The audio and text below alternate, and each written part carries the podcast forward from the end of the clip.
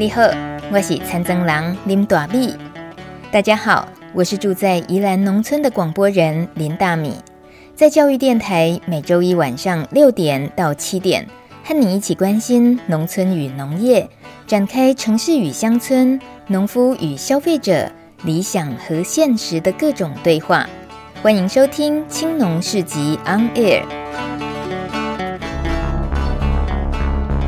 从农村看世界，看见新农村，舌尖上的农村。走开啦！欢迎收听农情农事播报台，我是主播连大米。最近这个礼拜，农家生活发生哪些事呢？在台东都兰种田带小孩的妙如，上个礼拜做好豆腐乳，已经装进瓶子里，黑豆曲也发酵完成入瓮了。在宜兰开农庄的张大姐，酱油也煮好了，豆腐乳也正在装罐。夏天就是这样，婆婆妈妈们都赶着做豆腐乳，还有酱油。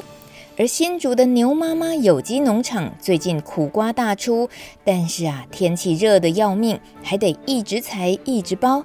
牛妈妈说，苦瓜多到她不用吃，光看就降火气了。不管是豆腐乳、酱油还是苦瓜，内行的消费者自己都有口袋名单，知道跟谁买最好吃、最安心。接着来关心政策面的最新消息。为了推动农业一级生产、二级加工和三级行销，加速农产业的六级化，农委会将要研拟《农产品初级加工厂管理办法》，让农民不需要用工厂登记，而能取得初级加工厂登记的合法使用。因为许多小农投入农产加工，希望延长蔬果的保存期限，解决产量过剩问题，而且增加农产附加价值。只不过碍于大型的通路大多要求上架的产品需要有工厂登记，才能确保产品安全。这使得生产规模比较小的农民不容易取得工厂登记证，销售的通路常常受到限制。不过，未来农产品初级加工厂通过之后，要如何规范？还有申请条件有哪些呢？农委会主委陈吉仲表示，申请人的资格必须是农民。加工原料上呢，需要采用国产溯源的三张一 Q 的农产品。原本属于四张一 Q 的吉原普标章，已经在六月十五退场喽。建筑条件方面也是要符合农业用地，而且楼地板面积是以两百平方公尺为限的。预计适用的加工类别有干燥型的、粉碎型的。碾制型的和焙炒等四大类，共有两百多项的加工品项，像果干啦、茶包、脱壳花生等等都可以申请。不过，有取得产销履历加工验证或者有机加工验证的，不在这四类的限制当中。举例来说，四大类里头并不包含酒精，但是如果农民生产的是有机梅子，申请做加工梅酒的加工厂是可以的。陈主委还强调，加工厂的卫生安全比照 GHP 规范，并不会放宽。如果违反食安、环保等相关法规，情节重大的话，还是会让你关厂的。但是，当农产品初级加工厂合法之后，是要由谁来把关食安问题呢？农委会已经会商了卫生福利部，所有经过加工厂生产的农产品都要遵守食品良好卫生规范准则，也就是 GHP 第一章和第二章的规定，包含厂区的环境、人员还有器具的消毒作业、仓储和运输管理、制成的管理，还有品质管理、检验以及量测管制等等。并且也要求业者所建立的相关记录和文件至少要保存五年，方便管理和追踪。听到这个初级加工厂未来将能合法登记的消息，很多对农产加工有兴趣的人已经开始做准备了。有人想到，可以结合社区的农友共同申请一间加工厂，自己来做，能降低生产成本，而且价格还能回馈给消费者。也能够协助小农产品的上架与行销，听起来是个不错的点子。不管你的脑筋动得快不快，今天大米要专访陈孟凯老师，请他提早泄露商机给大家。而这个商机不是一般的商业竞争，而是共好双赢的社群经济。这些年来，陈孟凯老师致力于推动 CSA 社群协力农业实践教育和推广。他创办的合浦农学市集、树和苑创生学院，还有到最近的丰泰基金会绿园区里令人期待的共享农产加工厂。是的，要加工不用自己盖工厂，共享经济的年代，农产加工也准备好了。你呢？准备好了吗？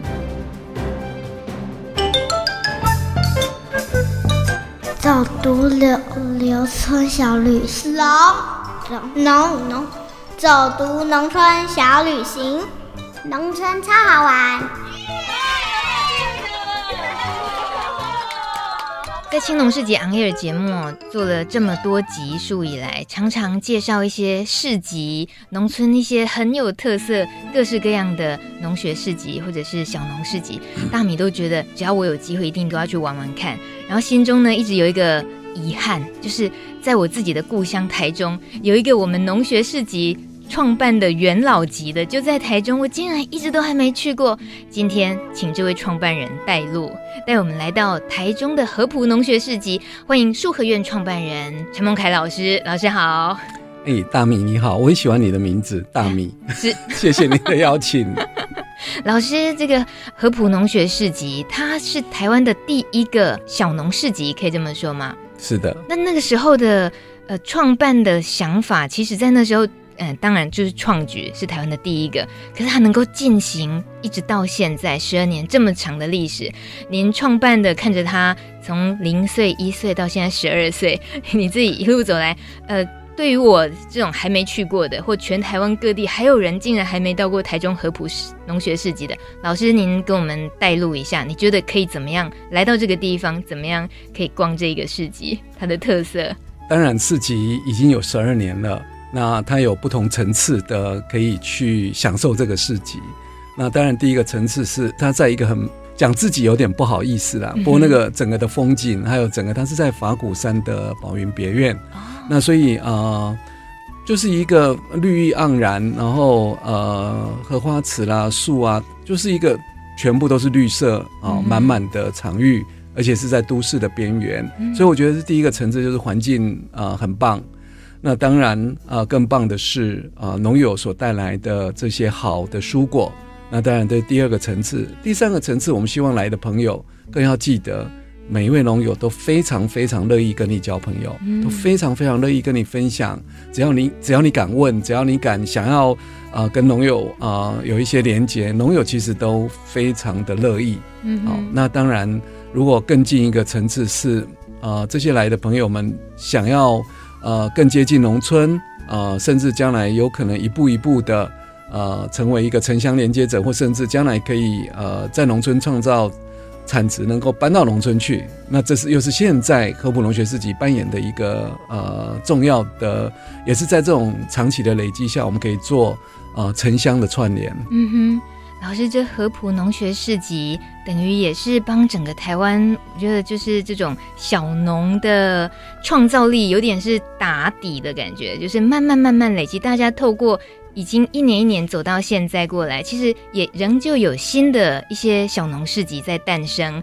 而那个形式，您是不是有时候看着呃别的地方的小农市集的诞生，您自己感觉得到台湾的这种小农市集、农学市集这方面它的生命力，或者你觉得它很珍贵的地方是什么？我想任何一个新的东西啊，都有它的蜜月期啦。啊，农民市集也早就过了这个蜜月期。那现在，尤其是呃，这呃过去这好几年来的食安问题，也让农民自己得到重视。因为啊、呃，你真的知道这个种植的人啊、呃、是要种给自己吃的，然后同时你也知道来源，所以农民自己的确在这样子的食安的这些风暴之下，农民自己还蛮稳定的。嗯、但是同样的，我们希望更做的是。更多人可以来参与农民市集。所谓的参与，包含说不是不只是只是来市集里面买这些东西。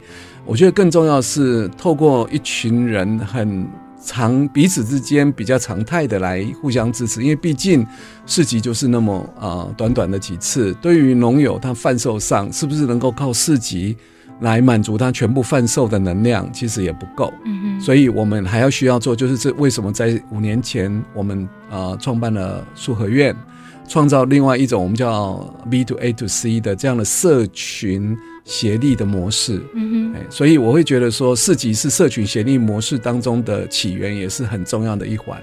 但是我觉得市集需要持续的累积，扩大到社群协力。嗯。这在现在一些呃农村，像是我来自宜兰的话，大家越来越常想要练习这件事情。不过看看合朴的话，其实您是从台中都会区起家，这个感觉我觉得它有很大的挑战。感觉呃，它因为距离所谓的农村并不是那么样的直接哦。所以在呃，大家有机会的话，可以看看这个农学市集这种农民市集的开创元老级的地点，就在呃，正式的名称是台中市西屯区西平南巷六之六号。哦，连路名都没有。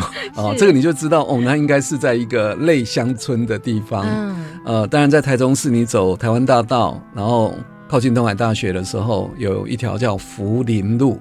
福气的福，森林的林，福林路右转以后，经过了四个红绿灯，非常大的一条马路，八线道变成两线道，然后就到了。哎、哦，那那个地方叫法鼓山的宝云别院，是，那是一个呃，如果你从路旁走过，其实它比较像是一个嗯庭园呐，嗯、那是要再左转进去才看得到。嗯，老师，那一个场地能够借用十二年，这是什么缘分呢？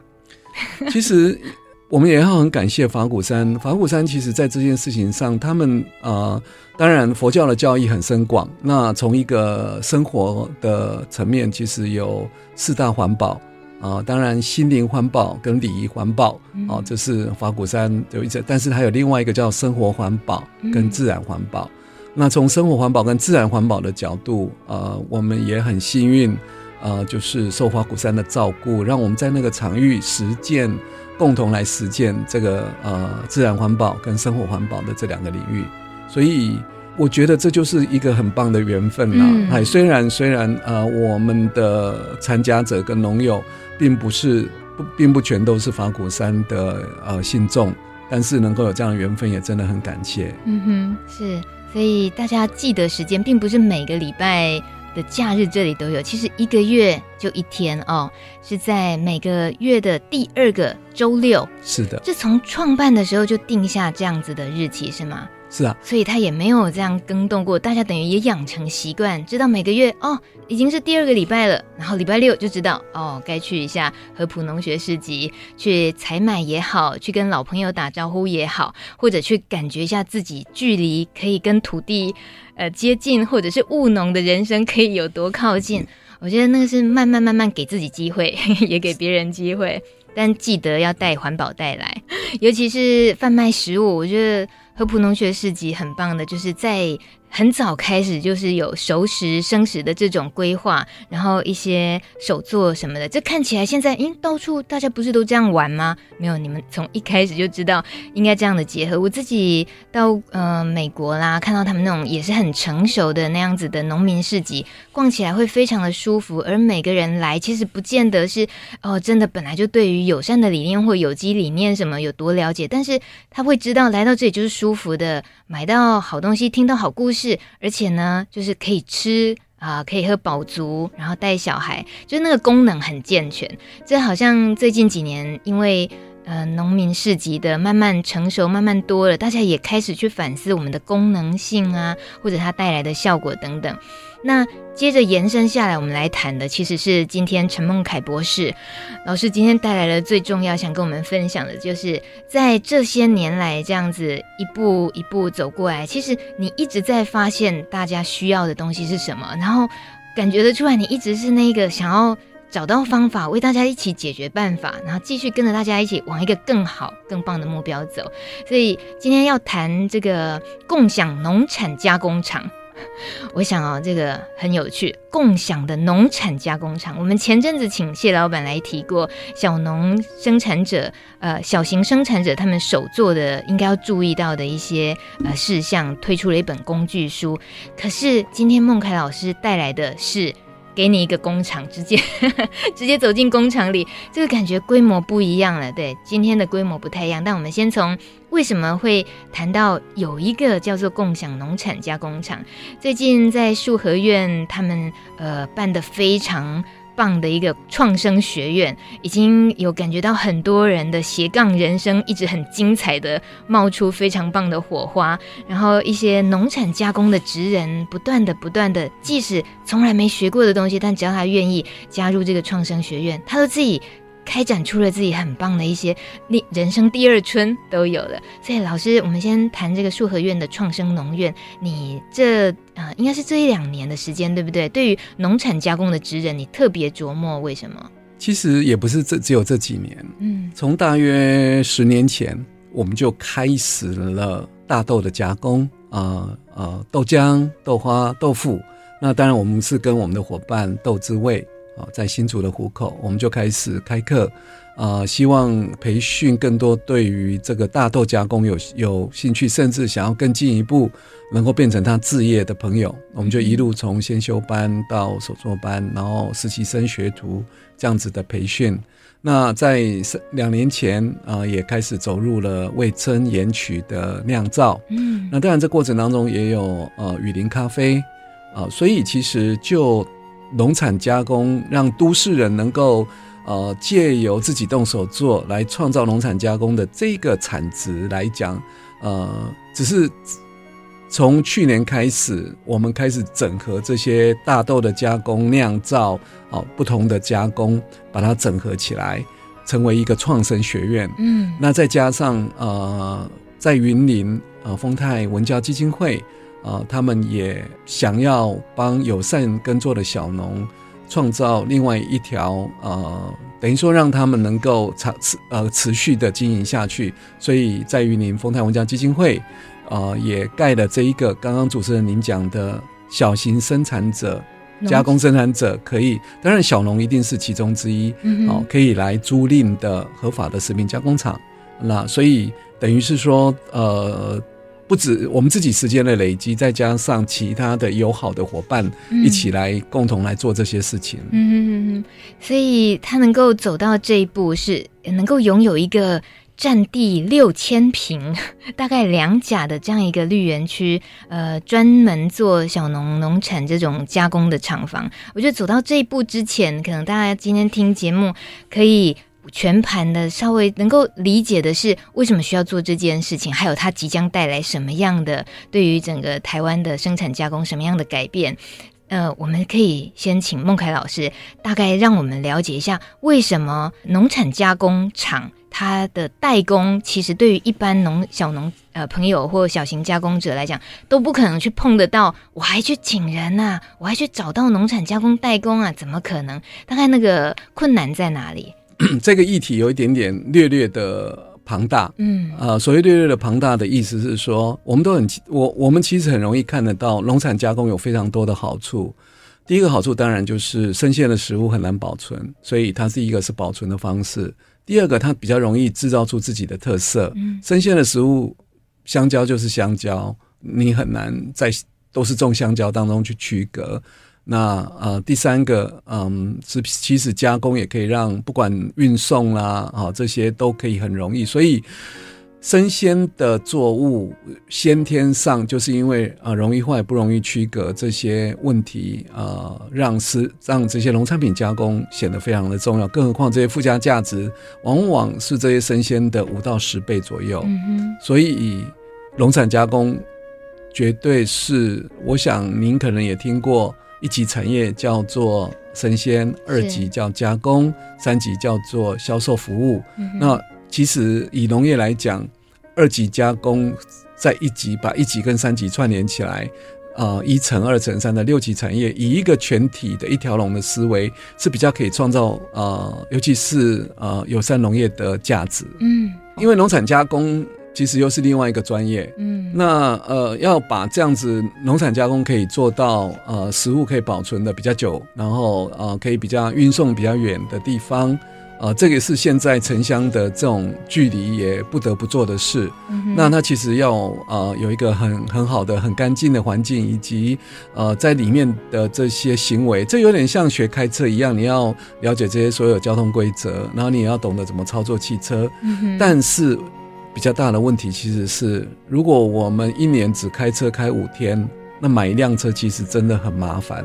呃，照顾的问题等等，所以一个方式其实是可以用租赁的方式。嗯，那这样的模式它有它的困难度，但是呃，以一个呃丰泰文教基金会的角度，他们是以以一个长期的累积跟培育的角度，不是只看短期啊、呃、这件事情是不是呃可行，它长期一定可行，而且看起来这条路也非走不可，因为小。就是一定要有一种共享的模式，嗯、呃，而不是呃一直只能变成是呃一直累积成规模小的多样，是要靠上下游啊，还有不同专业的人一起连接起来，才可以做得起来。嗯、所以也丰泰文教基金会也呃在这方面呃决定做这件事情也不容易。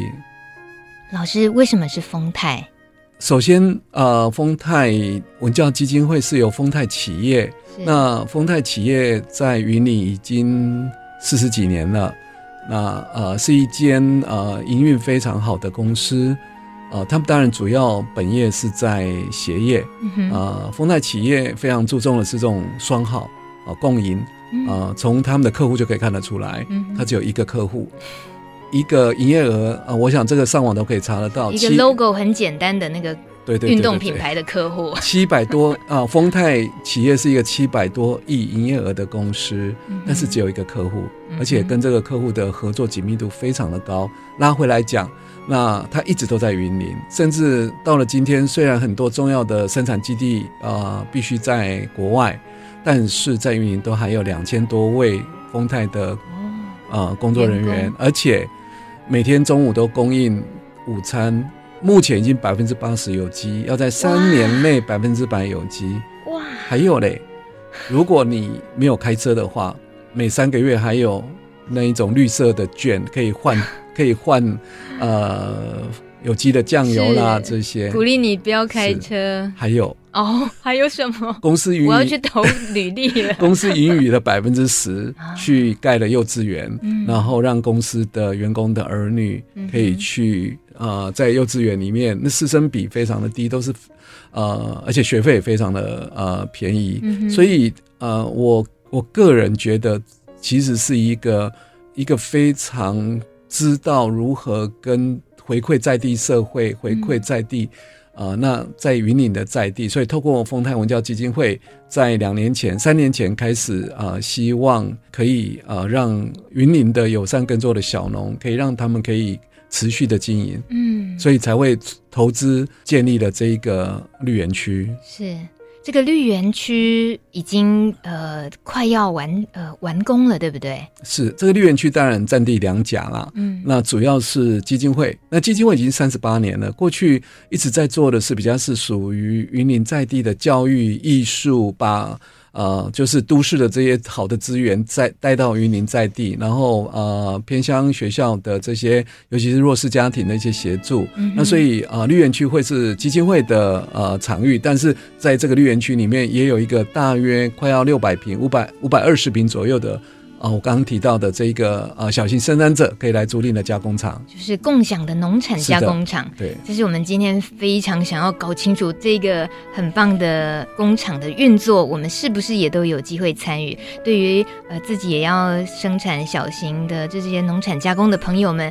或者是其实自己很有兴趣想要投入这种手作职人这些的朋友们，呃，年轻的或者是人生第二春、中年转业什么的都好，其实应该有这个机会，刚好认识为什么有一个这样的呃园区，然后是在云林，而今天来受我们专访的孟凯老师，他其实就是这个绿园区的执行顾问这样子的工作，但更讲白一点，就加工厂的长工嘛，是不是老师？没错，这是我的荣幸。所以，我们休息一下，待会儿回来就告诉大家，好好的认识这个即将要落成启用的呃共享农产加工厂它的实际上的运作的模式，还有适合哪些人一起来投入，还有即将发挥哪些成效。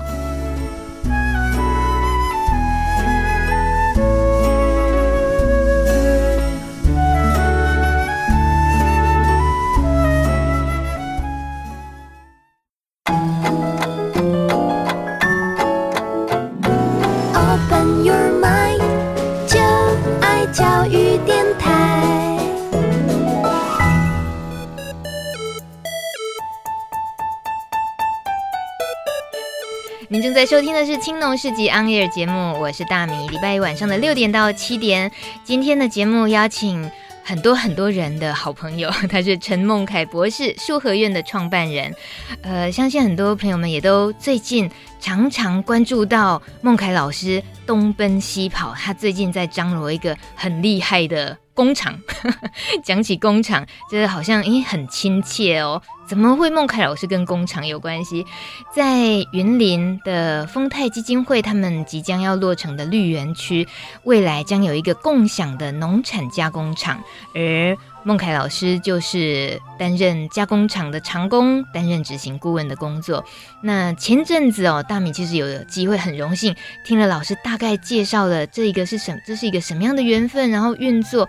那我觉得这件事情不说给更多人知道，我于心不安。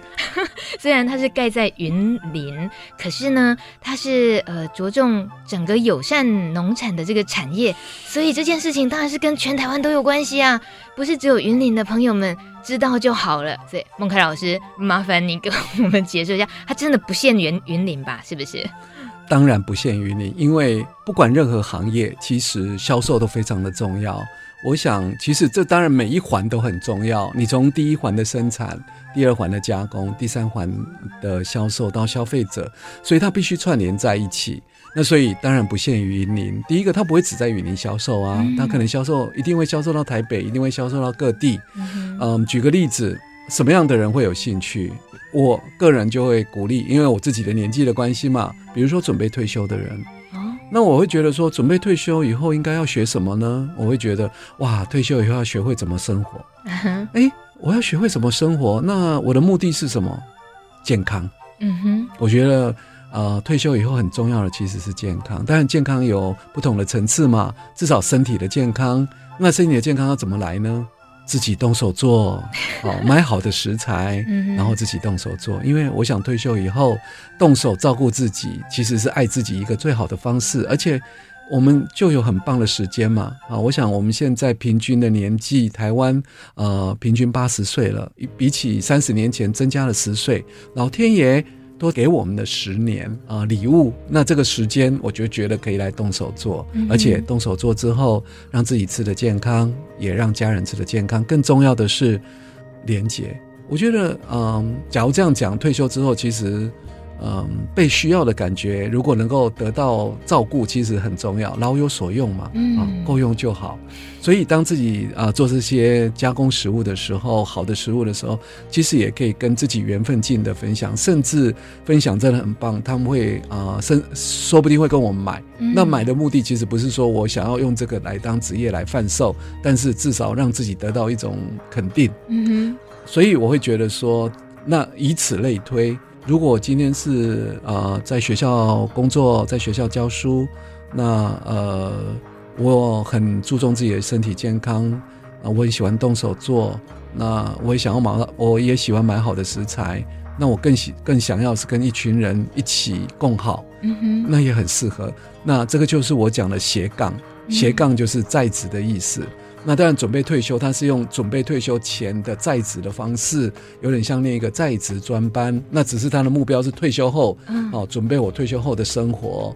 那所以，这跟基金会的农产加工的关联其实很大。第一，一个加工厂如果要用到这一个小型的加工厂，其实它要呃，应该说一个适适合的产能。对呀。如果今天的产能比较小，嗯。啊，比如举个例子，拿一个或许拿一个数字啦，啊，如果我今天的加工品，呃，做完了，呃，整个的营业额一个月，嗯，可能只有二三十万的营业额，那我也觉得在家做就好，而且啊、呃，在呃可以直接贩售的地方，像市集贩售的地方，那这一种自己家自己做，直接没有扩大营运，这样在法规上其实它是属于不是那一种要呃运送很远，要保存很久。嗯、其实，在法规上，它又有点像妈妈煮饭哦、嗯呃、给家人吃。我们不会说妈妈你的厨房有没有 GHP 啊？妈妈你有没有 HACCP、HACCP？因为他马上就吃了。嗯、那同样的农民市集，其实想要扮演的是一种在地，我很快买。我很快吃，是而不是说我要卖到俄罗斯，我要卖到那当然从食品的法规，它的要求就非常严格了。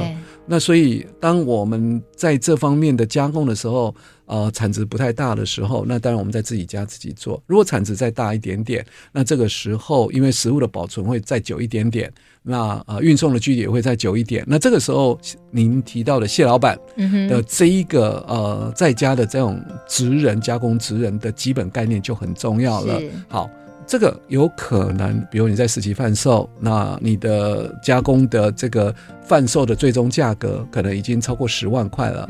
那你可能增加、增加、增加、增加、增加到五十万。这个时候，我们势必贩售的会稍微放大一点。那需要好的。GHP 就是良好食品规范的这些思维跟概念，好简单，我这样简单说了。我如果走路的话，不用去考驾照，嗯，可是我开始骑摩托车，我至少要开始考驾照。那有点，当然我不是说考驾照跟这个我只是这样类比。那我觉得很棒的就是，呃，今天。呃，我们的食品法规其实往往是这种职业大卡车的食品法规，可是我们小农往往只是一个摩托车，甚至骑脚踏车。嗯、那至少要翻译，我还是要懂交通规则。可是翻译成我会用到的交通规则，嗯、翻译成我可以用到的。呃，我不用上高速公路，所以我不需要知道高速公路。可是我我我我在 local 的，那同样的意思就是说，如果今天呃产值是从三万到呃一个月的产值从五万到三十万左右，那就在家做。可是三十万以上，你势必不可能在家做了。为什么？家里的场域，还有你手可能会断掉。我一说一直切切切切切洗洗洗洗，你需要机械了，你需要啊比较专门的机械场域。因为你的产值越大，代表你贩售的地方也越广，你也需要一个合法的食品加工厂了。这个时候就欢迎你来考虑加入了丰泰绿园区的这个加工厂，就扮演了。呃，其中这样子的适量的加工的场域，绝对不是量产，目的不是量产。而且它太特突出的一个特色就是，它不是在帮你代工哦。像老师您这样子说的意思是，其实是小农也要一起加入的，就是是生产者带着他的呃作物来，然后是一个什么样的呃合作的方式。并不是说这个共享农产加工厂是哦，好，你生产，你现在是香蕉盛产，好，我们跟你合作，你只要农作物来，我们全部帮你最后加工成，交给你的是一个加工的完成品，不是这样，对不对？我想这件事情必须由最终端往后推，嗯、最终端往后推的意思是要卖得掉，嗯、要卖得好。好，卖的好价格，卖得掉，自己另外一件事是卖得到它合理的好价格。嗯、所以当中扮演一个非常重要的角色，其实是贩售端。嗯哼，所以我们一定要有贩售端的伙伴。哦，对，好，我举个例子，你连诶，把我结婚过保生这样的意思？诶，也没有诶，其实。我只能把这些适合的伙伴聚在一起。嗯、至于他们能不能看对眼，愿不愿意交往，那我觉得我只是我我有一点像是，哎、欸，这些人我都觉得值得他们彼此认识，嗯、而且值得他们串联。嗯、那我尽量的鼓励他们，尽量的制造场合，制造气氛，让他们。但是，哎、欸，至于后续如何，哦，当然他们有动力啊、哦，他们的确有动力想要呃串联在一起。呃，所以从最前端的呃，比如说品牌啊、举个例子，合浦有一个小型的生产者，他买台湾很很棒很棒的农友的产品，然后他来做成呃加工果酱，尤其是那他的果酱在英国得到非常非常好的。呃，反正就是世界第一的这样金牌吗？啊，对，科雅。是好，我不晓得这节目上能不能这样子偷偷的广告。啊、这这没有广告，这是台湾之光，好好的说，大声的说。是是是，可以，我就直接讲科雅。没问题。好，好，那那那科雅它呃，第一个它销路没问题，它的品牌也很棒。嗯。可是它呢，第一个它需要场域。哦，那过现在的场域，它是用我们另外一个农友合法的食品加工厂。那这个农友他暑假刚好是他。算是产能比较有空间的时候，所以他一个礼拜可以让柯亚来做两天。可是当因为他做的是休闲的呃食品，意思是很棒的呃糖果啦这些类的。嗯、可是开始到快过年了，或是中秋节，它的产能也不够用，嗯、所以那时候柯亚就没地方用了。嗯哼哦，所以。柯亚需要场域，还有柯亚还需要人。嗯，哦，你今天做好，举个例子，你就要凤梨果酱，你要洗凤梨，你要削凤梨，你要切凤梨，你要你要煮凤梨，哈、哦，熬煮等等等等，那都需要人。那呃，所以呃，科雅需要呃场域，科雅需要人。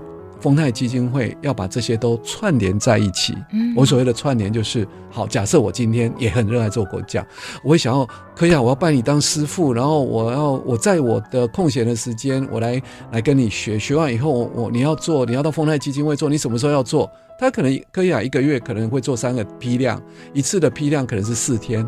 好，那四天可能会生产，举个例子，可能会生产个八九千瓶，或是个更多啊。一天的批量，我们都算过，一天的批量最好是，如果你要到用到这个产域，我们会建议一天的批量最好是有一个两三千瓶以上。如果你是两三千瓶以下，这又有一点点会反而是，呃，我的意思说你大材小用吗？呃，你会发现，呃，反而不见得是那么顺畅的，嗯、就好像它有点像是一条高速公路。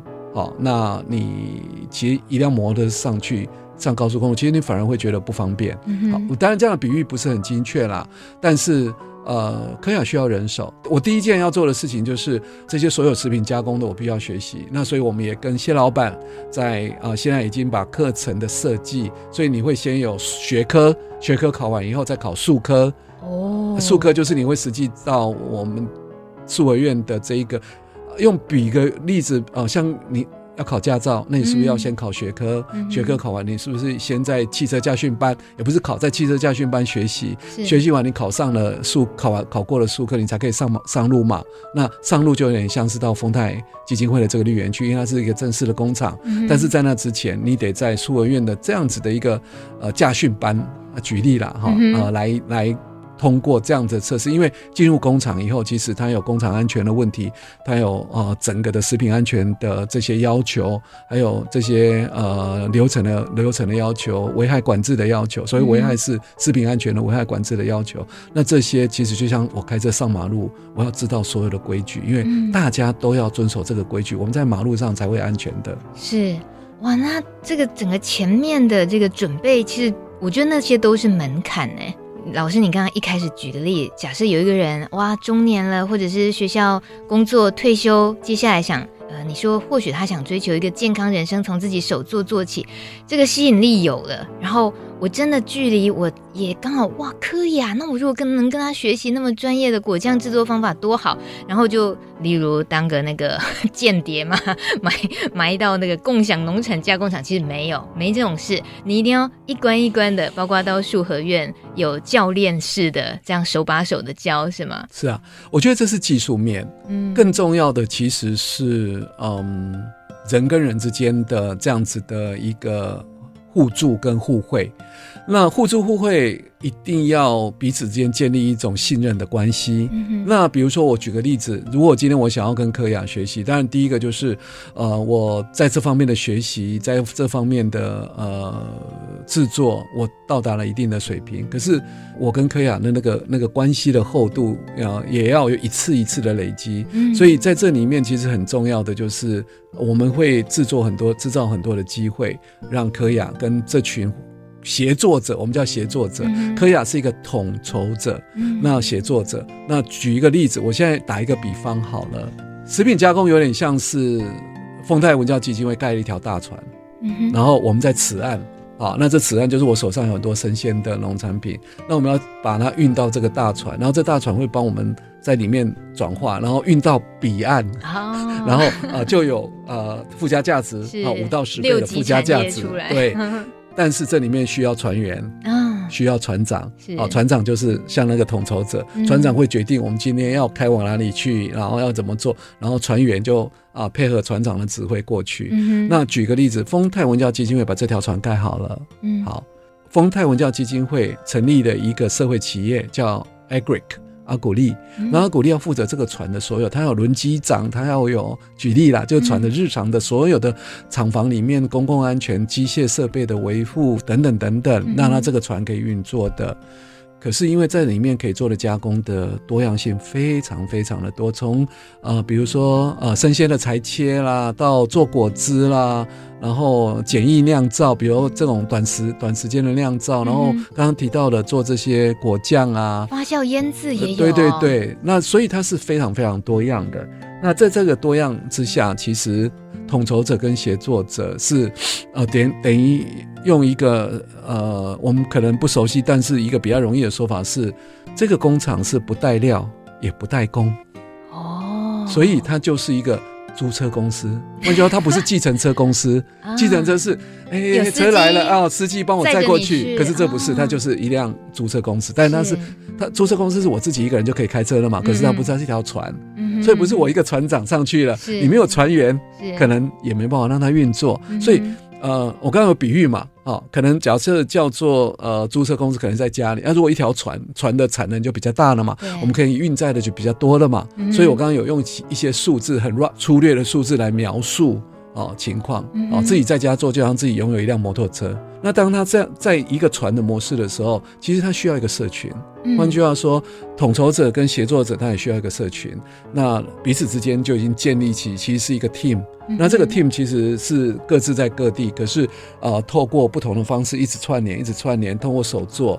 那呃，当然这个统筹者等于是说，科亚。有这群伙伴，然后要做的时候，事先都是协调，然后一起去做，然后一次可能生产个呃四到五天，然后生产可能一万两千瓶，呃，那这一万两千瓶就是大家一起做出来的。那如果柯雅一个人是不可能这样子做的。是，可是老师，这个租船公司啊。船是盖得这么棒，没错，但不是每个人都能当船长，对不对？柯雅或许他现在已经到了一个，哎，可以，然后他带着人一起，然后最后到达彼岸，是可以交出很棒的作品。是可是如果其他的人是有心，然后学习等等的，可是我觉得能够到达厂长的这个角色的话，恐怕也不容易。什么样的人会是呃，接下来会出现在这个共享农产加工里面的船长的这样角色？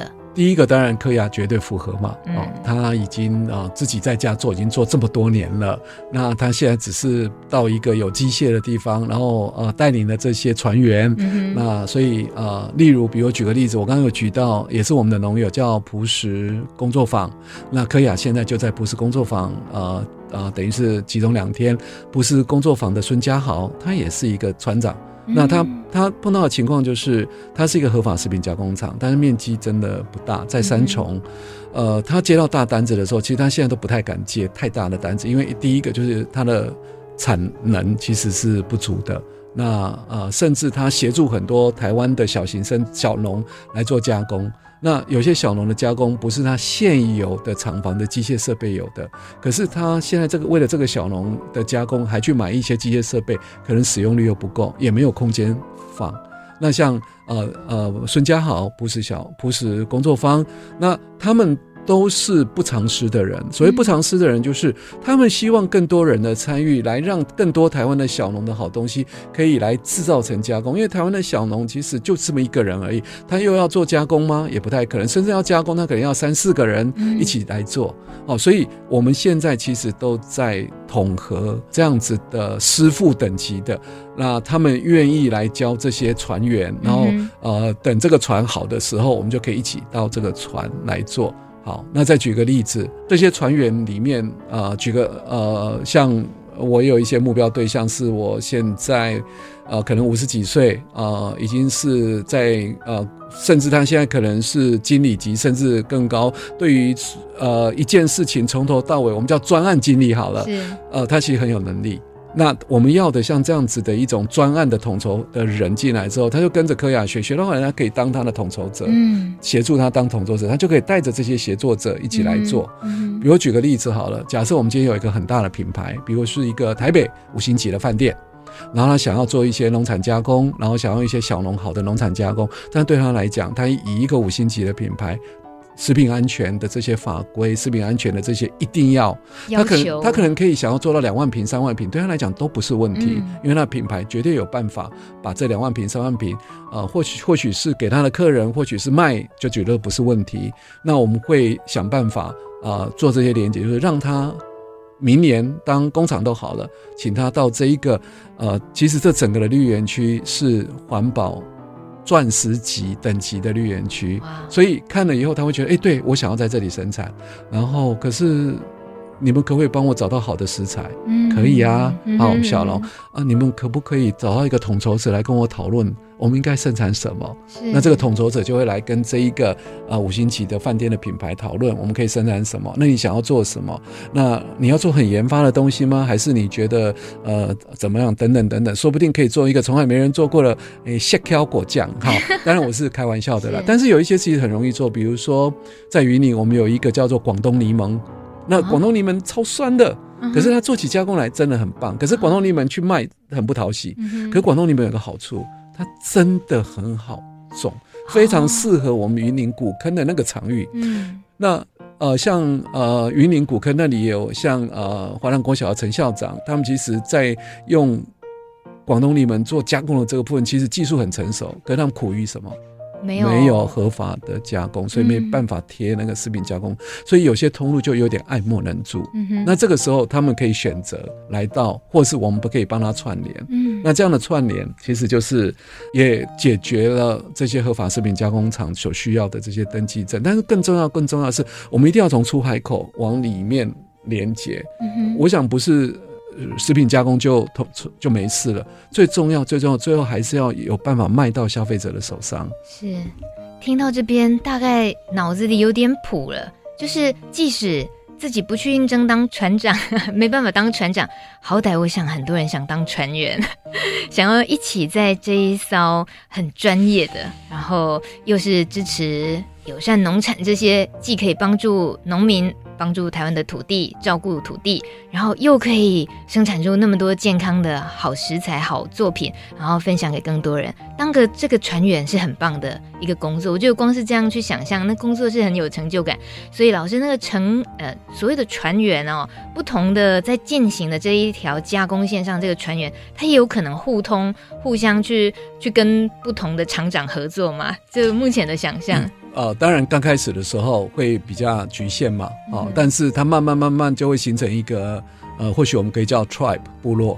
好，我们就想象一个，假设我今天就像我们举一个例子，我在台北工作，然后我真的想要参与。那为什么想要参与？当然，我们一定会想要认识他。我我心里面就会有三个自我评量的。第一个就是我真的很注重健康，而且我不是嘴巴讲，我是真的愿意用行动来啊。比如说，我愿意用钱去买好的食材。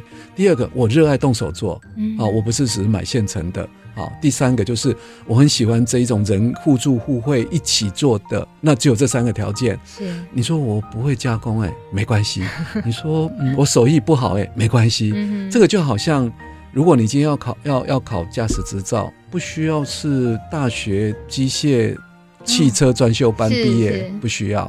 所以哇，我可以在这过程当中，我开始跟一个社群连接。那这个连接比较不是只是，比如说我毕业之后，我可以成为这一个呃社群。那这个社群里面，我们可能会自主学习。所谓自主学习是，哎，我们几个都对于呃做那个干燥很有兴趣，哎。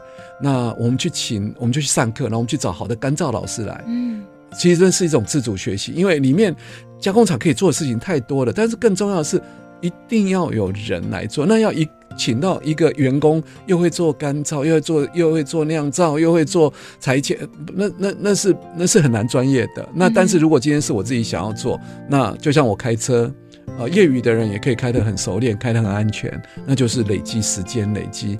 因为现在的资讯流的一个方便，已经可以像这样子的共享经济的模式都可以成型，所以他可以加入这样的社群，然后加入社群以后就会认识其他的船员，认识其他的船长，因为船长也要来找船员，嗯，船员也要认识其他的船员，跟认识船长，那等于在这个社群当中，他比较不是坐在家里等着船长打电话给他，船长不会打电话给陌生的船员，因为这条是同舟共济的船啊。嗯在共享农产加工这件事情，今天台湾玩出了一个不一样的呃天地的感觉。老师，那节目最后我还是很想知道您眼前是一个什么样的愿景，让你一直往那里去的？想要带着更多的朋友，嗯，然后凝结更多的力量，那个愿景是什么？我希望这样讲不会太复杂了哈，因为我们现在的社会主流是比较是机械化的思维。所谓机械化的思维，是我们的价值观好像非常注重的是工业量产，因为工业量产，所以必须商业，因为它产的很多，所以它必须是商业的来卖掉。其实想要大于需要，因为它生产好多好多，所以需要商业。这个非常适合机械。啊，机械化的大量生产，把成本降低，然后再加上全球化，再加上高科技，所以其实他就拼命的生产，拼命的生产，哦，四川生产，行销全世界，好棒哦！可是代价是什么？这个地球的资源一直耗竭，嗯，然后因为生产过度，大家好像也一直使用它，然后最后就丢弃，等等等等，啊，可是这样的模式又好像看不到另外一个选择。那我希望我自己的动力是，我想要创造另外，不是创造，是让他选择在那儿，只是说在这个主流里面，用这边做出来的，它可以有一席之地，它可以做出很好的品质、很合理的价格，但是它必须用的一个是互助互惠的模式，而不是比较竞争啊这一种买卖竞争的关系，而是一种社群协力的关系。社群协力的关系非常适合生命。一棵柳丁树，每一个柳丁都不一样啊，有的有的在上面，有的向光，有的背光，有的比较低。其实生命本来就是多样，而不是啊、呃、单一的全部的标准。那我觉得以一个生命来讲，创造这样子的在地的模式，相对于全球啊、呃，相对于高科技，我们用世界的科技啊、呃，相对于工业，我们用手做加上世界科技，然后最后相对商业，我们用社群。那我自己个人是。很希望啊、呃，能够透透过丰泰文教基金会建立的这样的船，我们真的有一个船长、船员，我们真的可以走到彼岸，而不是有人盖了一条船，然后就是收费多少钱，有钱的才可以上船，没钱的人不可以上船。那没有错，他盖那条船花了好多好多的钱，所以他得好像要一定的。啊，经济门槛才可以进来，可是这里面不是经济门槛，嗯、这里面是因为对这件事情的认同，对于环境的认同，对于共好的认同，他愿意来这条船，大家同舟共济。共济哇，好棒！老师，我们要怎么样追踪这一条船？告诉我们一个关键字行吗？我们听完节目以后，或许很多人需要陆续去 follow 更多的消息，还有做功课。我想，呃，树委院其实是负责，呃，应该说，我们刚刚不是有这条船吗？那树委院会负责船员、船长的所有的培训。是，呃，我想邀请各位听众朋友对这个有兴趣，就关注树和院的。嗯脸书，那我们接下来其实也会建立一个呃固定的网页。其实，在网络上只要输入“树和院”，就可以找到非常多的刚刚老师提到的呃各个层面的一些相关的议题，都可以大家陆续关心。谢谢孟凯老师来，谢谢大米带来这么棒的消息，谢谢老师，谢谢。想听更多农村与农业的故事，搜寻关键字“米米之音”，稻米的米。下个礼拜一晚上六点，空中见，拜拜。